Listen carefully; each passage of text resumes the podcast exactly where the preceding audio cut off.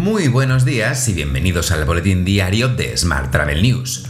Hoy es lunes 18 de octubre, Día Mundial de la Protección de la Naturaleza, Día Europeo contra la Trata de Seres Humanos y también Día Mundial de la Menopausia. Yo soy Juan Daniel Núñez y esta es la edición número 799 de nuestro podcast diario. Hoy comentamos el retorno de los viajeros europeos a Estados Unidos y el rescate solicitado por Idrim Sodigeo. Pero antes, unas breves palabras de nuestro patrocinador, Melia Pro, que quiere hacer que el mundo vuelva a girar. Si eres agente de viajes, Melia Pro te ofrece condiciones exclusivas tanto para ti como para tu cliente. Hasta un 30% de descuento y hasta 10.000 puntos Melia Rewards para tu cliente. Y para ti, doble puntuación Melia Rewards en hoteles seleccionados. Ya sabes que puedes seguir nuestro podcast en Spotify, iVox, Apple y Google Podcast y como cada día en radioviajera.com. Y ahora sí, comenzamos.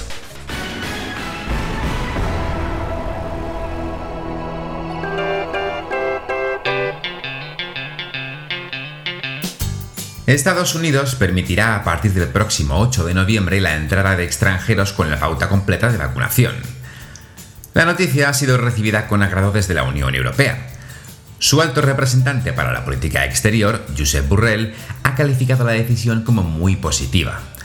En sus propias palabras, es importante retomar los contactos de persona a persona y volver a visitar a familiares y amigos. Por su parte, Reino Unido sustituirá las PCRs por la prueba de antígenos para viajeros a partir del próximo 24 de octubre. El secretario de Estado de Transportes, Grant Shapps, ha asegurado que la nueva normativa hará que las pruebas a la llegada sean más sencillas y baratas. Cambiamos de asunto. Idrim Sodegeo solicita 65 millones de euros a la SEPI para combatir los efectos de la crisis del COVID. Según los últimos resultados del ejercicio fiscal cerrado el 31 de marzo de este año, los ingresos de la compañía se redujeron de los 582 millones del año anterior a los 111 millones de euros. Por otra parte, las pérdidas netas se situaron en 124,2 millones. La firma que dirige Dana Dunn explicó hace unos meses que las pérdidas fueron inevitables porque las reservas online llegaron a descender un 70%.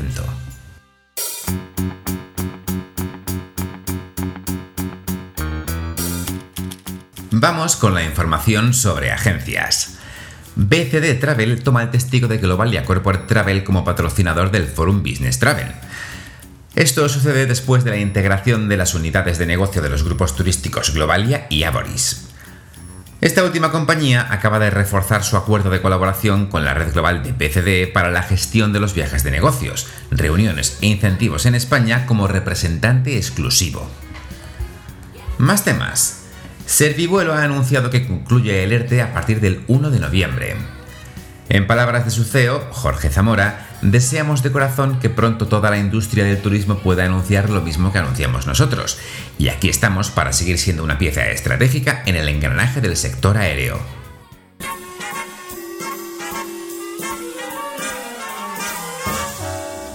Hablamos ahora de transporte. La Audiencia Nacional ordena separar sindicalmente a ENA y ENAIRE. La sentencia argumenta que el censo electoral único supone agrupar a todas las personas trabajadoras de las distintas empresas del grupo. Esto da lugar a unos órganos de representación de los trabajadores que no se ajustan a las previsiones contenidas en los artículos 62 y 63 del Estatuto de los Trabajadores. Cambiamos de asunto. KLM ha introducido un nuevo mapa interactivo de COVID-19 que muestra los requisitos de viaje actuales para los destinos de su red. El mapa muestra los requisitos de viaje en función del país de salida del cliente y su estado de vacunación. En transporte terrestre te cuento que Renfe permitirá la compra de billetes con un año de antelación en 108 servicios AVE y larga distancia. El objetivo es que los viajeros puedan obtener precios más baratos. Y en transporte marítimo, esta semana se celebra en Málaga el segundo Congreso Internacional de Turismo de Cruceros en Andalucía. El evento reunirá nuevamente a los representantes de los puertos andaluces y al sector turístico en general con las navieras y principales proveedores de tecnología aplicada a la industria de los cruceros. Además, esta segunda edición, que se celebra los próximos días 21 y 22 de octubre, acogerá un homenaje a los protagonistas de este sector, los propios cruceristas.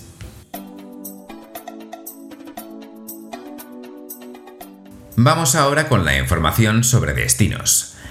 Altea es uno de los 23 proyectos que ha logrado financiación en la convocatoria ordinaria de 2021 de la Secretaría de Estado, concretamente 3,9 millones de euros.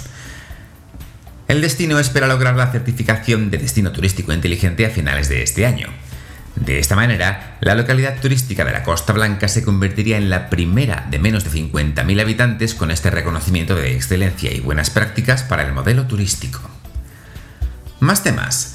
Expertos analizarán la gestión eficaz de flujos en, los destinos turísticos con una visión sostenible. Será mañana en una jornada organizada por el Laboratorio de Innovación e Inteligencia Turística del Departamento de Innovación Turística de Eurecat y el Patronato de Turismo de la Diputación de Tarragona. Más asuntos. Turismo y Planificación Costa del Sol, en colaboración con Tour Observer, da un paso más en su estrategia de apoyo al tejido empresarial turístico. Lo hace con la organización del primer International Virtual Workshop FIL de Costa del Sol. El evento, que transcurrirá entre los días 19 y 20 de octubre en entorno virtual, tiene como objetivo fundamental la dinamización comercial del destino. Y hoy también te cuento que Civitatis, en colaboración con el operador turístico local Get Holiday, comercializa una excursión desde Tenerife para observar el volcán de Cumbre Vieja y fomentar la reactivación turística de la isla de La Palma. El 50% de los beneficios del tour irá destinado a los municipios más castigados por el volcán.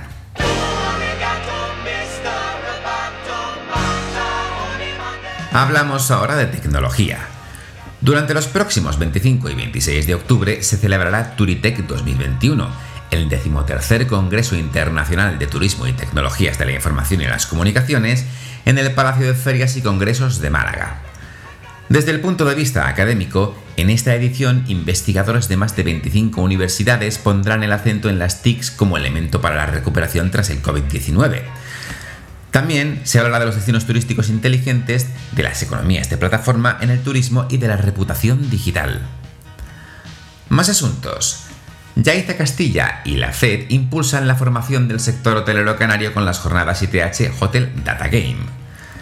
El Instituto Tecnológico Hotelero vuelve así con estas jornadas, cuyo objetivo es apoyar al sector hotelero en temas de digitalización e inteligencia del dato para afianzar la recuperación del sector.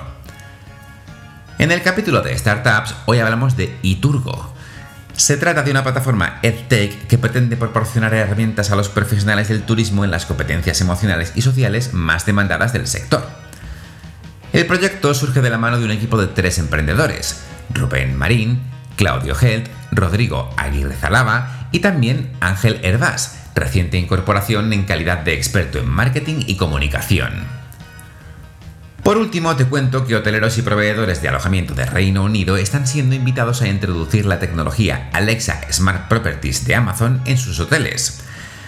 El asistente personal digital desarrollado por Amazon tiene como objetivo llevar la simplicidad y la comodidad de Alexa a los hoteles, alquileres de vacaciones y otros tipos de alojamiento.